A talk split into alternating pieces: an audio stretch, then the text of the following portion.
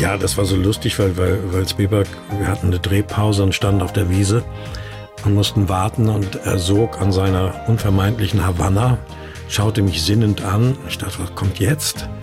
Und dann fragte er, Rainer, did you ever play comedy? Und ich habe gesagt, ja, im Theater schon, aber eigentlich noch nie so im Film und Fernsehen. Und dann nickte er nur so und sagte, you have to. Die blaue Couch, der preisgekrönte Radiotalk, einer unserer Bayern 1 Premium Podcasts. Hören Sie zum Beispiel auch mehr Tipps für Ihren Alltag mit unserem Nachhaltigkeitspodcast Besser Leben. Und jetzt mehr gute Gespräche. Die blaue Couch auf Bayern 1 mit Gabi Fischer. Um Viertel nach acht ist er im ersten zu sehen. Mein Gast heute, der Rainer Bock. Ich finde das toll, dass Sie hier kurz vorher Zeit haben, zu mir auf die blaue Couch zu kommen. Ich komme sehr gern. Herzlichen Dank für die Einladung. Aber so kurz vorher, ich meine, die Arbeit ist ja getan. Die ist getan, genau. Aber wenn wir jetzt rechnen, eine Viertelstunde, können Sie in einer Viertelstunde zu Hause sein? Ja, vom BR nach Neuhausen-Nymphenburg ist Viertelstunde kein Problem. Und schauen Sie sich das auch selber an, so im Fernsehen? Oder sagen Sie, nee, ich habe das ja gedreht, ich habe es ja gemacht, ich brauche das nicht anschauen? Also nein, nein, das schaue ich mir natürlich an. Ich habe es zwar schon gesehen, allerdings nur in Vorbereitung auf etwaige Gelegenheiten wie diese heute Abend. Aber meine Frau hat ihn noch nicht gesehen, deswegen gucken wir ihn zusammen. Das ist also dann ein richtiges Zweiererlebnis. Na, meine sozusagen. schärfste Kritikerin. Also da, Oh. das hole ich mir dann gleich direkt am Abend ab. Gibt's da schon mal scharfe Kritik? Na, scharf nie, aber konstruktiv schon, ja. Ja, das ist aber auch schön, ne? Wenn Ja. man eine Partnerin hat, die sich auch dafür interessiert und die Na, dann die sich auch auch auskennt. Sie war ja, auch Schauspielerin. Ja, also ich habe mir gedacht, als ich den ersten Teil davon gesehen habe, Mensch, Irland, was für ein wunderschönes Land. Ich war noch nie da.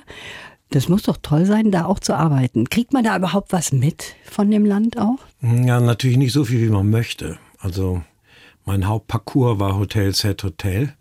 Ich habe nicht viel Zeit gehabt. Natürlich habe ich mir Galway anschauen können, das Städtchen, in dem wir gedreht haben oder um deren Tore herum wir auch gedreht haben. So habe ich natürlich was von der Landschaft gesehen, aber richtig so auf eigene Initiative jetzt nochmal los. Und ich wollte ja eigentlich auch gern Fliegenfischen machen da. Dazu war einfach die Zeit nicht. Waren Sie schon mal vorher in Irland? Nee, Noch nie. nee, deswegen, ich habe mich wahnsinnig gefreut darauf. Die Iren sind ja so total freundlich, ne? Und da Sehr. gibt's auch tolles Bier und tollen Whisky. Wer es mag, ja. Mhm. Ich trinke keinen Alkohol. Also insofern ist das kein Reiz für mich. Aber die Menschen sind wahnsinnig freundlich bis herzlich und unheimlich humorvoll. Also das kommt meiner norddeutschen Lebensart sehr entgegen. Sie sind für mich so ein Schauspieler, der ist eigentlich irgendwie immer präsent. Das ist für Sie vielleicht auch was Besonderes, weil Sie sagen, Sie sind eigentlich ein Spätzünder in Sachen Film und Fernsehen, haben erst Theater gemacht Ja. und sehr spät angefangen mit Film und Fernsehen. Ja. Ja, für mich äh, hatte der Beruf überwiegend erstmal was mit Theaterspielen zu tun. Also mit Beschäftigung von klassischer Literatur bis zu modernen natürlich auch. Und diese aufregenden wochenlangen Reisen in diese Projekte, das fand ich irrsinnig faszinierend. Auch, dass man sehr über sehr einen langen Zeitraum mit einem Ensemble zusammengearbeitet hat, sich kennenlernte, sich schätzen lernte und auch die gemeinsame Arbeit weiterzuentwickeln, das war sehr reizvoll. Und man hatte Zeit. Also man konnte sich irren. Man konnte mal zwei Wochen die Proben gegen die Wand fahren und sagen, so, jetzt müssen wir uns aber sputen, weil in vier oder fünf Wochen ist Premiere, gehen wir einen anderen Weg. Das war sehr spannend. Und das habe ich über 30 Jahre gemacht, in der tiefsten Provinz angefangen, was ich überhaupt nicht bereue. Ich habe da irrsinnig viel gelernt. Und eigentlich endete der Weg hier in München am Residenztheater. Also endete, aber da war dann ab 2011 habe ich dann eigentlich nur noch sporadisch als Gast mal irgendwo Theater gespielt. Und jetzt ist der Wille, mich nochmal diesen Probenprozessen auszusetzen, so empfinde ich es mittlerweile, ist nicht mehr da. Mich hat das so ein bisschen gewundert, weil Sie waren ja zehn Jahre hier in München und das war für mich überraschend, dass ein Intendant, der dann neu kommt, auch sagen kann, okay, das ganze Ensemble möchte ich gerne austauschen. Na, das ist gang und gäbe. Ist das gang und ja, gäbe? das ist gang und gäbe.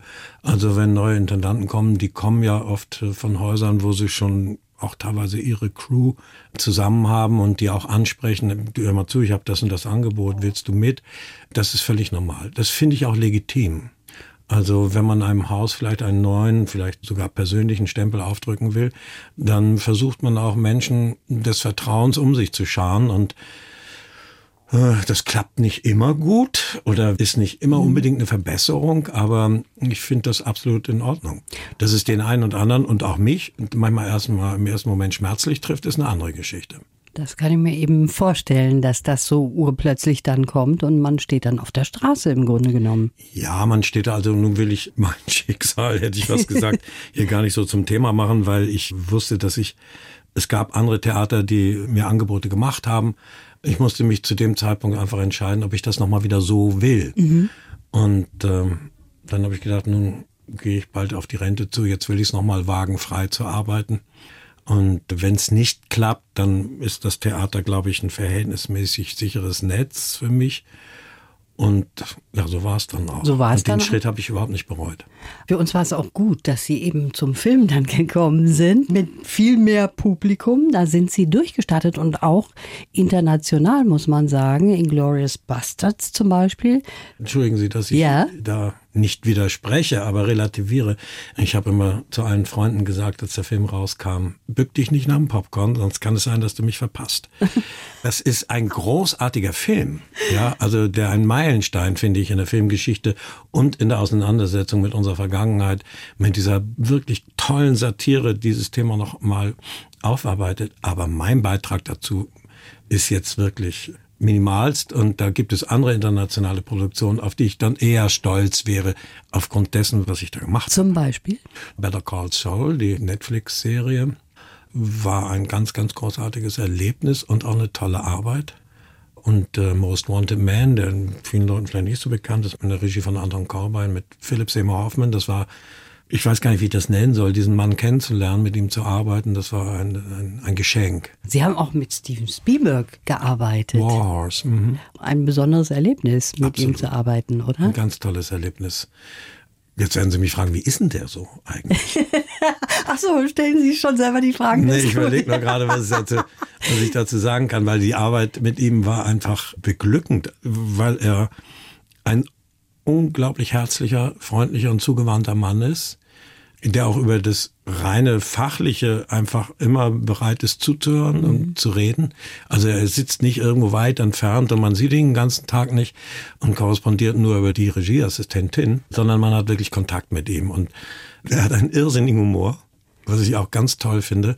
Also ich glaube, man kann es auch an den meisten seiner Filme ablesen, dass er eine erwachsene Naivität hat, keine kindliche, mhm. aber eine erwachsene Naivität hat, das ist einfach wunderbar zuzuschauen. Und selbst Sie als gestandener Schauspieler hatten da auch so ein bisschen das Gefühl, oh Gott, mit dem zu arbeiten ist was Besonderes? Hatten Sie Respekt? Ich hatte natürlich, ich hatte richtig äh, Lampenfieber und ja? natürlich. Es war auch ehrlich gesagt, glaube ich, meine erste internationale Produktion. Ich habe seit 40 Jahren da in meiner Schule kein Englisch mehr gesprochen, so wirklich Englisch. Mhm. Äh, fluently Dialogue oder so. Und äh, mein Mangel an Vokabeln war auch bestürzend. Aber den Text konnte ich ja auswendig vorbereiten, das war nicht das Problem. Nee, das war ein ganz tolles Erlebnis. Ja, ursprünglich wollte er mal Förster und Meeresbiologe werden. Dann hätte man natürlich auf einen tollen Schauspieler verzichten müssen. Zum Glück hat's in der Schule mit den naturwissenschaftlichen Fächern nicht ganz so geklappt, Herr Bock. Ich bewundere Ihre Recherchen. ja, also die naturwissenschaftlichen Fächer, bis auf Biologie, haben mich immer sehr verstört. Und äh, wahrscheinlich war es auch eine Frage von Intelligenz, aber es hat auch an dem nötigen Fleiß gefehlt, das irgendwie zu kompensieren.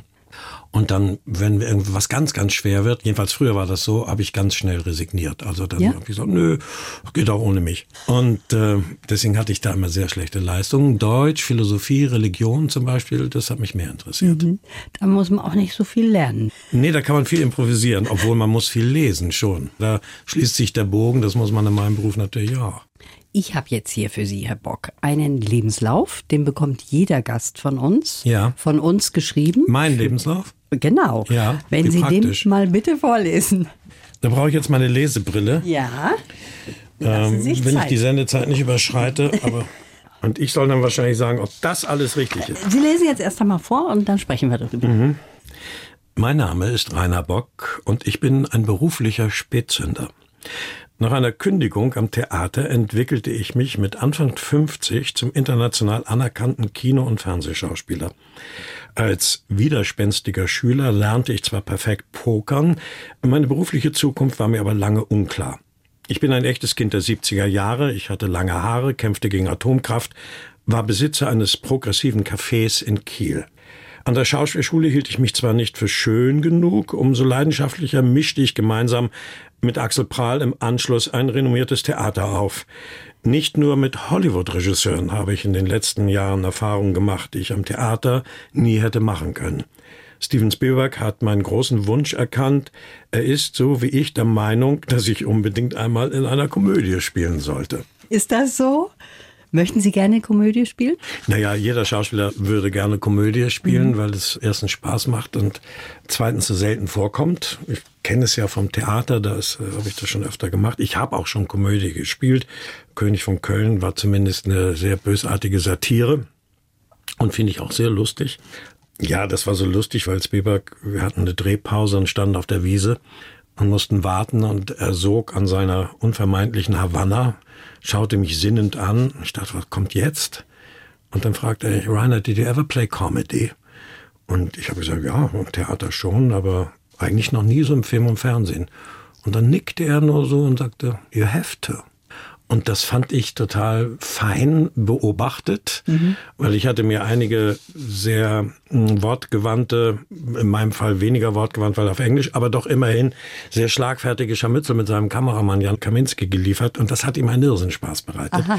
weil der wahrscheinlich immer als Sieger vom Platz geht bei diesen Sachen und da sagt er dann irgendwann zu Janusz, endlich mal einer, der dir rausgibt. Also ich will mich damit jetzt nicht heroisieren. Das war so der, der, der Geist auch am Set, ja, ja. Unheimlich humorvoll. Schön, dass er das mitbeobachtet hat als Dritter. Was mich natürlich jetzt sehr beeindruckt auch, Sie können perfekt pokern. Was heißt perfekt pokern? Wenn man verliert, hat man nicht perfekt gepokert. Aber ich war spielsüchtig. Ja? Ja, ich gestehe es. Ja, raus Ja, hier damit. sitze ich und ich gestehe es. Ich war spielsüchtig. Von 18 bis 24 ungefähr, immer wieder. Und äh, habe auch sogar versucht, ein bisschen davon zu leben. Das ging mal gut, mal nicht. Äh, war aber doch wirklich sehr bedrohlich auch irgendwann, weil es ist eine, eine Suchterkrankung. Und ähm, ich habe es tatsächlich geschafft, ohne Therapie davon wegzukommen. Dafür kann ich das heute alle ziemlich gut. Also ich hatte hier in München auch eine tolle Romy-Runde, eine tolle Skat-Runde. Äh, da wurde auch um Geld gespielt, aber nicht so, dass es irgendjemanden hätte verletzen können. Und ich spiele wahnsinnig. Ich bin ein Spielkind, auch sportlich. Also alles, was so äh, solistisch ist, ist nicht so spannend, aber ich habe früher alle Schläger- und Ballsportarten betrieben und so. Also haben wir schon mal dieses Geständnis von Ihnen heute. Und dann haben Sie vorgelesen gerade eben, dass Sie ein progressives Café hatten mit Ihrem schwulen Freund zusammen, zwei Jahre lang, glaube ich. Ja. Was bedeutet progressiv? Es war einfach ein Café, das so ein bisschen den Cafés in Berlin nachgeeifert hat, die so in den ah, 70er Jahren entstanden okay. sind. Weiße Wände, grüne Topfpflanzen, Kuchentresen, Frühstück ab neun. Ich kann mich noch erinnern, wir hatten, glaube ich, die hatten auch alle besonderen Namen. Das hatten wir uns natürlich auch mehr oder weniger abgekupfert aus Berlin. Und äh, unser tollstes fand ich No Future. Das war ein Espresso und eine Gauloise. Das, das war die Zeit noch, als man in Restaurants und Cafés noch rauchen durfte, was man ja Gott sei Dank nicht mehr darf. Aber das finde ich ist eine sehr schöne Kombination auch. da waren Theaterleute auch ihre Gäste und die haben sie so ein bisschen in die Richtung gebracht. Tatsächlich war das mein erster Kontakt zur mhm. Branche. Die waren wirklich Stammgäste bei uns, Kollegen und Kolleginnen vom Kieler Schauspielhaus und auch vom Kieler Kinder- und Jugendtheater. Und mein Freund Effi, Karl-Heinrich Effingshausen, genannt Effi, und ich, wir haben sehr, sehr viel Schichten selber gearbeitet, also, und haben viel Quatsch gemacht, so hinterm Tresen und äh, viel lustiges Zeug. Und ich erinnere mich, dass sie mich wirklich mehrfach mal immer so, sag mal, willst du das nicht mal beruflich machen? Ich habe ihnen dann immer einen Vogel gezeigt, weil ich einen viel zu großen Respekt davor hatte, ja. Aber dann kam es dann irgendwann doch dazu. Und habe mich dann an der Kieler Schauspielschule, die es damals gab, erkundigt, was denn so, was braucht man denn da, mhm, wenn man okay. sich da bewerben will. Und Bums war ich irgendwie aufgenommen, weil die auch Leute brauchten. Es war eine Privatschule, ja, man musste es ja bezahlen. Und da habe ich dann eben auch meinen Freund Axel Prahl kennengelernt, der da war, und auch mein Freund Ralf Coumont, der hier im Moment Geschäftsführer der Komödie im Bayerischen Hof ist. Wir drei Urgesteine sind quasi so ein bisschen übrig geblieben.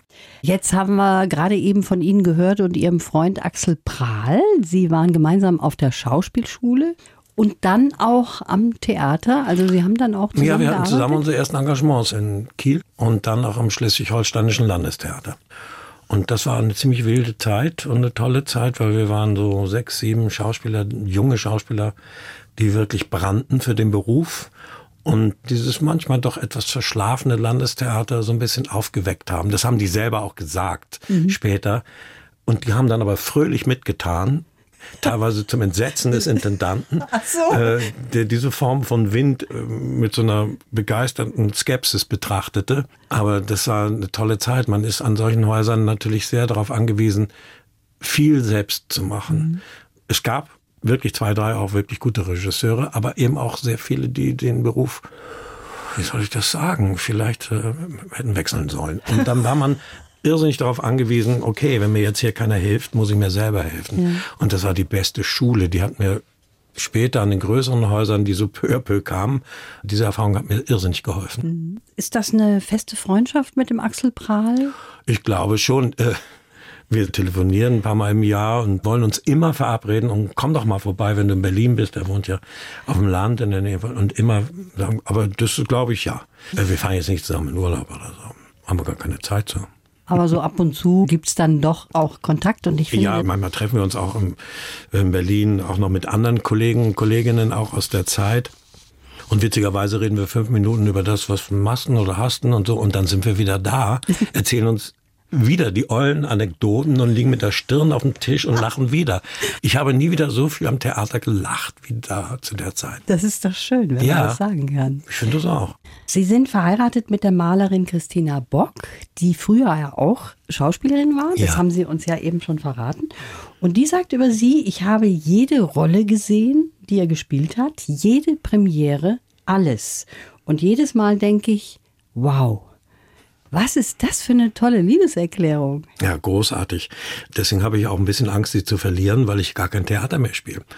Und sie mir letztens erst wieder gesagt hat, eigentlich habe ich mich nur in dich verliebt, weil ich dich auf der Bühne gesehen habe. Nun haben wir über 30 Jahre geschafft. Also ich hoffe, dass sie es noch ein bisschen weiter mit mir aushält, auch wenn ich kein Theater mehr spiele. Aber nein, das ist wirklich ganz toll und darüber freue ich mich auch sehr. Und ich bin auch immer am aufgeregtesten, wenn ich weiß, sie sieht jetzt was von mir oder. Ja? Na klar. Ja, Sie haben ja schon gesagt, sie hat auch manchmal Kritik, konstruktive Kritik. Mhm. Ja.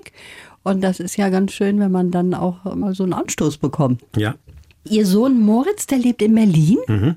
Und mit dem haben Sie auch schon mal zusammengearbeitet. Den haben Sie mitgenommen zu arbeiten in Amerika. Ja, oder er mich, also wie Oder man das immer sehen will, weil das war tatsächlich für die Dreharbeiten für Better Call Saul, für diese Netflix-Serie, dieses Prequel zu Breaking Bad. Und ich bin nicht so ein polyglotter Mensch. Also ich hab's gern, in meinen gewohnten Bahnen zu kreisen und die Vorstellung, in diesem hohen Alter nochmal nach Amerika zu müssen, weil ich war noch nie vorher da, anti-amerikanisch sozialisiert, 70er Jahre, das springen wir jetzt, habe ich gedacht, oh Mensch, das wäre so toll, wenn die mitkämen, beide. Und dann rief mein Sohn mich an, du, Papa, ich muss dir sagen, was ganz Blödes. Ich sag, was ist denn? Ich habe gerade mein Studium geschmissen. Ich sag, großartig, pass auf. äh, ich würde dich gerne vorschlagen als mein Personal Assistant. Und deine Mutter, meine Ehefrau, kommt mit als sie selbst. Genauso ist es passiert. Wir waren drei Monate in Albuquerque, New Mexico, und das war eine der schönsten gemeinsamen Erfahrungen, die wir gemacht haben. Geht Ihr Sohn so ein bisschen in die Richtung auch? Er tendierte, er hatte mal überlegt, ob er die Aufnahmeprüfung hier an der Filmhochschule in München macht. Mm, Er ist dann aber wieder davon abgekommen. Kommt ja vielleicht wieder. Naja, Kann man wenn, ja wenn man bedenkt, wissen, wie, ne? wie spät sein Vater sich Ja, entwickelt eben. hat, hat er noch alle Zeit der Welt. Sie haben eben schon von den 70er Jahren gesprochen. Ja. Sie waren da auch sehr aktiv politisch. Ja, Und Sie sind ich da. weiß nicht, ob die Akten schon gelöscht sind, deswegen muss ich vorsichtig sein. Die Akten über das Anti-AKW-Dorf, meinen Sie, womöglich, wo Sie mal gewohnt haben. Mhm. Da war es auch mal spitz auf Knopf mit der Polizei. Mehrfach. Mehrfach. Haben die Sie auch weggetragen und solche Sachen? Nee, weggetragen wurden wir nicht. Das war ganz merkwürdig. Hm, ich meine, es klingt jetzt wie Vati erzählt aus dem Krieg, aber es gab dieses Anti-Atom-Dorf in Gronde da gab es so eine, so eine Bundesstraße. Auf der einen Seite war das Baugelände, auf der anderen Seite das Dorf. Und das hatte zu der Zeit eine erstaunliche politische Kraft. Es wäre kein Problem gewesen, das abzuräumen, aber die Politik hat davor zurückgeschreckt, weil es sehr populär war. Also am Wochenende ging es dazu wie im Freilichtmuseum. Da kamen wirklich Familien mit Kind und Kegel weil wir hatten ein eigenes Backhaus, wir hatten einen eigenen Brunnen, wir hatten einen groß angelegten Garten, der zwar nicht ganz reichte für die Selbstversorgung, aber und alles irgendwie selbst äh, hergestellt in kürzester Zeit, ein paar Bretterbuden, die meisten wohnten in Zelten. Das fanden die Menschen sehr interessant, aufregend und dabei wurden sie natürlich von uns auch entsprechend indoktriniert beziehungsweise informiert und das hat lange gedauert, also ich glaube über drei Monate. Das ist, finde ich, eine lange Zeit. Ja. Und da sind auch ein paar Dinge passiert, die man heute unter den heutigen Gesichtspunkten glaube ich, so nicht mehr machen könnte. Mhm. Ich hab, wurde jetzt ein bisschen daran erinnert, als die Punks Sylt besetzt haben, was ich mit einem lachenden und einem weinenden Auge beobachtet habe.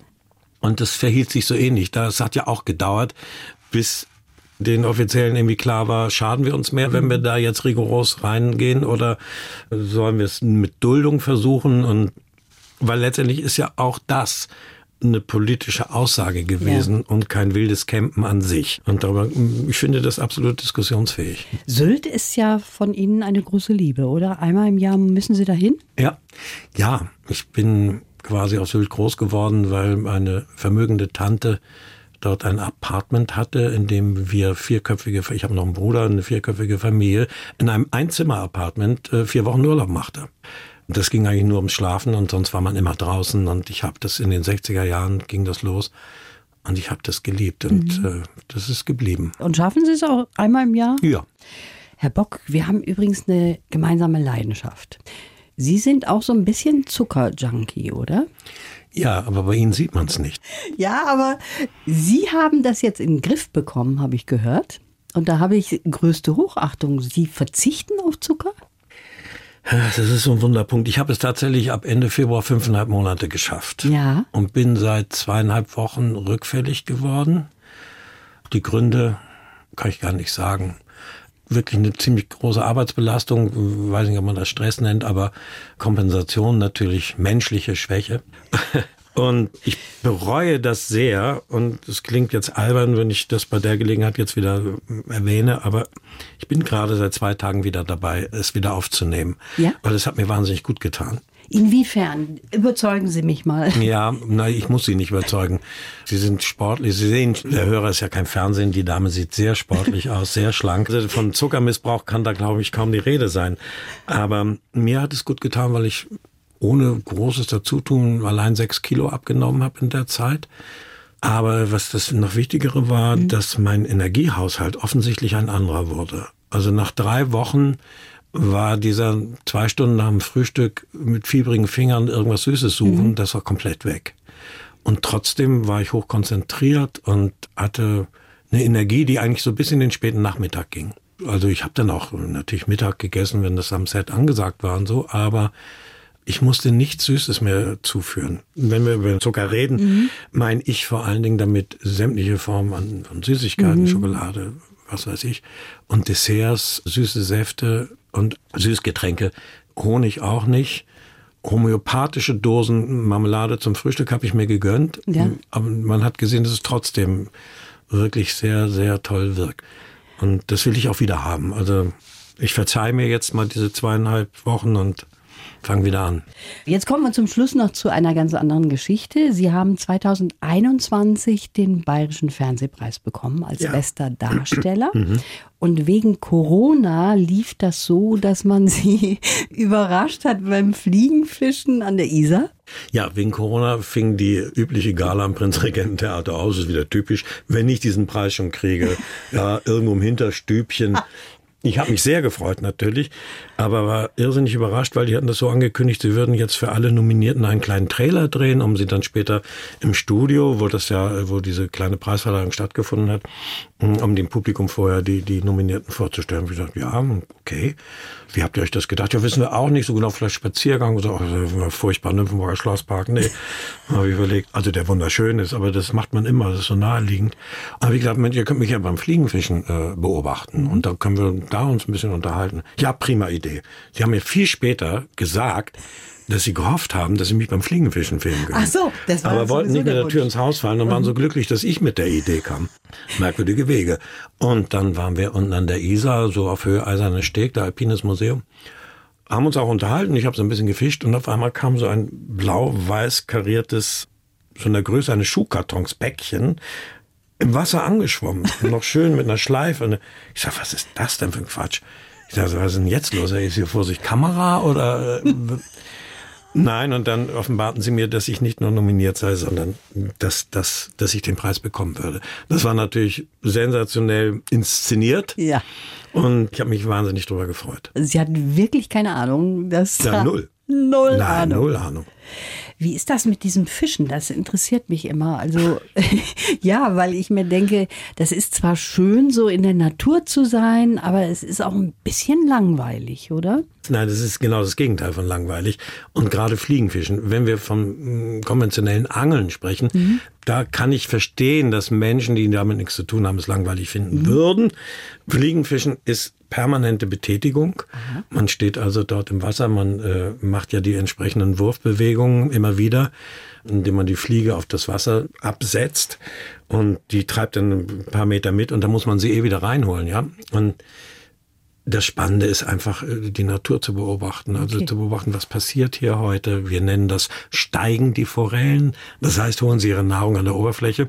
Dann muss ich eine bestimmte Fliegensorte wählen oder bleiben sie unten. Dann muss ich eine andere aussuchen. Und so ist man die ganze Zeit beschäftigt. Erstens und zweitens ist es aber auch allein das Gurgeln des Wassers der Isar im Ohr zu haben. Da blende ich schon alles andere weg und dann ist man in so einem ja, Biotunnel. Mir ist es dann ehrlich gesagt auch nicht so wichtig, was zu fangen. Es ist toll, wenn man dann doch mal einen Fisch überlisten kann, den man dann auch vielleicht zu Hause verzehrt. Aber es ist nicht das Allerwichtigste. Machen Sie das alleine? Nee, manchmal mache ich es tatsächlich mit meinem äh, befreundeten Kollegen Fritz Karl, dem ich das überhaupt zu verdanken habe, dass ich dieses erweiterte Hobby des Angelns ergriffen habe, weil wir haben uns vor ein paar Jahren beim Drehen kennengelernt und kamen dann da drauf. Und dann lud er mich nach Österreich, er wohnte damals noch in Österreich in seiner Heimat, ein, doch mal zum Fischen mitzukommen, zum Fliegenfischen. Und er ist quasi mein Doktorvater so. Und ab und zu lässt er sich herab und geht nochmal mit mir ins Wasser. Was immer wieder schön ist, weil er hat unfassbar viel Ahnung und kann ihm wahnsinnig viele Tipps geben. Und äh, abgesehen davon, dass er ein hochgeduldiger Mensch ist, der eine Ruhe ausstrahlt, ist herrlich. Aber oft gehe ich eben auch allein. Also jetzt haben Sie mir als Fischerin sozusagen mal beschrieben, was für eine schöne Geschichte das ist. Unsere Zeit ist jetzt schon vorüber. Das war sehr schön mit Ihnen, Herr Bock. Mir hat's auch Spaß gemacht. Wir können Sie heute sehen und übrigens auch nächste Woche in einem Zweiteiler. Am Sonntag, den 16. und Montag, den 17. ein Zweiteiler, Süßer Rausch. Eine Familiengeschichte, die einem manchmal einen Kloß in den Hals zersetzt mit wunderbaren Schauspielern. Konzentriert auf drei Frauenfiguren. Desiree Nosbusch wieder. Wieder? Da haben wir uns auch kennengelernt. Leslie Morton und Susanne von Bausotti, deren Ehemann ich spielen darf. Also können wir gespannt sein. Schönen Dank fürs Kommen. Gerne. Die Bayern 1 Premium Podcasts. Zu jeder Zeit, an jedem Ort. In der ARD Audiothek und auf bayern1.de. Bayern 1 gehört ins Leben.